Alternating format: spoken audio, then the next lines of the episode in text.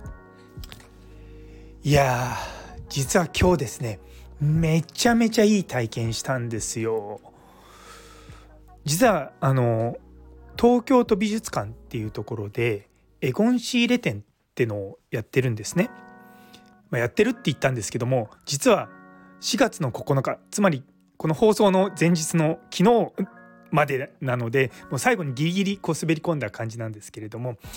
いやこれめちゃめちゃ良かったです。私そんなにまあ絵とかを積極的に見る方ではないんですけれどもたまたまですねボイシーで聞いている久保田望さんのやつで、えー、エゴン・シーレやってるよっていうのを知ってでエゴン・シーレってどんな人だろうと思っていろいろと調べてあ面白そうだなって思ったんですね。で日曜日の午前中ちょっと予定が空いていたのもあって家内にですね「ねえねえ行かない?」って言ったらですね「あんたそんなの好きだったの?」って言われながらもまあうちの家内はちょっと前にやってたムンクのこう美術展とか見に行くぐらいまあそれそれなりにって言い方変なんですけども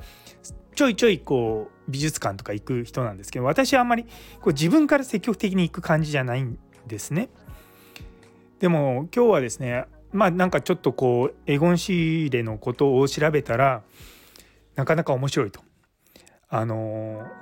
どういう人かっていうとウィーンが生んだ若き天才っていう、まあ、題目がつくぐらいで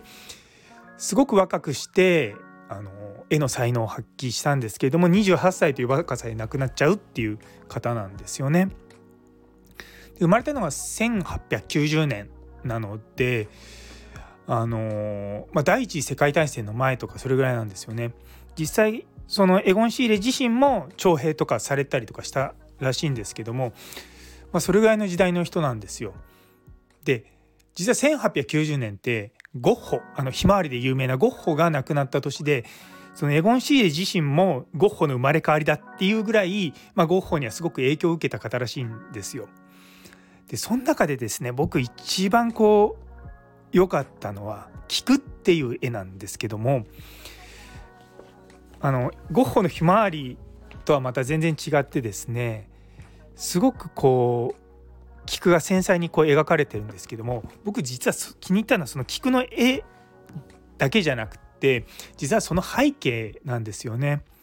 その背景基本黒なんですけどもそこにですねすごい濃い赤がこう乗っかってる感じなんですね。でその赤と黒のグラデーションっていうのがすっごく綺麗であの結構私洋服とかも好きなんですけどそのそういった柄の洋服とか見るとあこういうの欲しいなって思うようなこう自分の中で好きな色合いなんですよね。その黒黒とその赤のその組み合わせっていうのがすごくあいいなと思ってですねめちゃめちゃその絵を見てしまいました。でその後ですねあの画集は買わなかったんですけれどもあの完全ガイドブックっていうのを買って帰ってきたんですね。でガイドブックにも、まあ、いろんな絵が載っかってたりとかそういうのはあるんですけれどもその僕のその好きになったその「菊」っていう絵のその背景のその綺麗な赤のグラデーションっていうのがもう全然載ってないんですよ。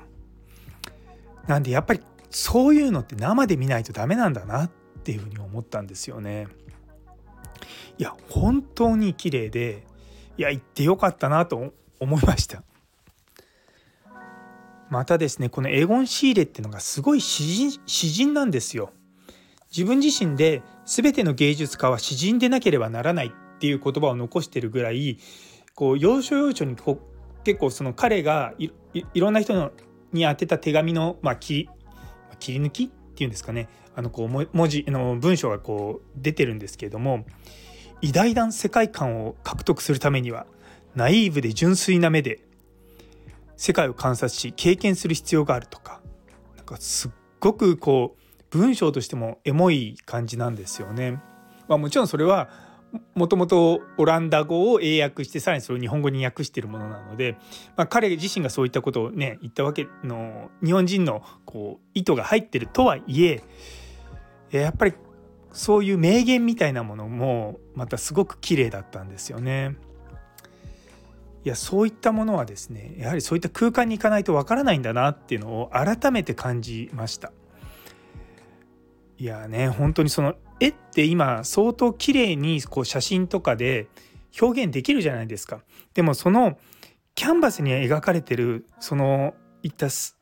微細な部分っていうのはやはり生じゃないとわからないんだなっていうのをかのも自分で体感したんですよね。いやこういうのって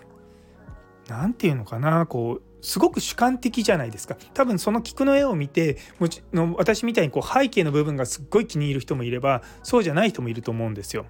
でエゴン・シーレってすごくこうあの例えば皮膚とかの肌の色をですね何層にもこう重ねてあの表現するような絵が有名の有名なんですね。でやっぱりそういったこう色の組み合わせもそうですしその混ざった時のその、ま、混ざり具合っていうんですかねそれがですね本当に繊細で綺麗だったんですよね。まあ、もちろんそれは彼の中では計算されたことなんでしょうけれどもそれをいったものを計算するっていうところにいや非常にもう感動しました。いややっぱ芸術ってすごいなって思いましたね今日のそのエゴン仕入れ店に行って。なのでねあのもう 実は今日までだあの今日までだったのでもうしばらくは日本で見ることはできないんですけれどもまたですねなんかこういったことって多分他のね芸術家の方でもあると思うんですよね。なんでちょっとですねこう時間を見つけてそういったところに行ってみようかなっていうのが最近ちょっと思うところです。というところで最後まで聞いてくださって本当にありがとうございます。いや興奮冷めやらぬとこですけれども今日という一日が皆様にとって素敵な一日になりますようにそれではまた人生を彩るにはアートは絶対必要です。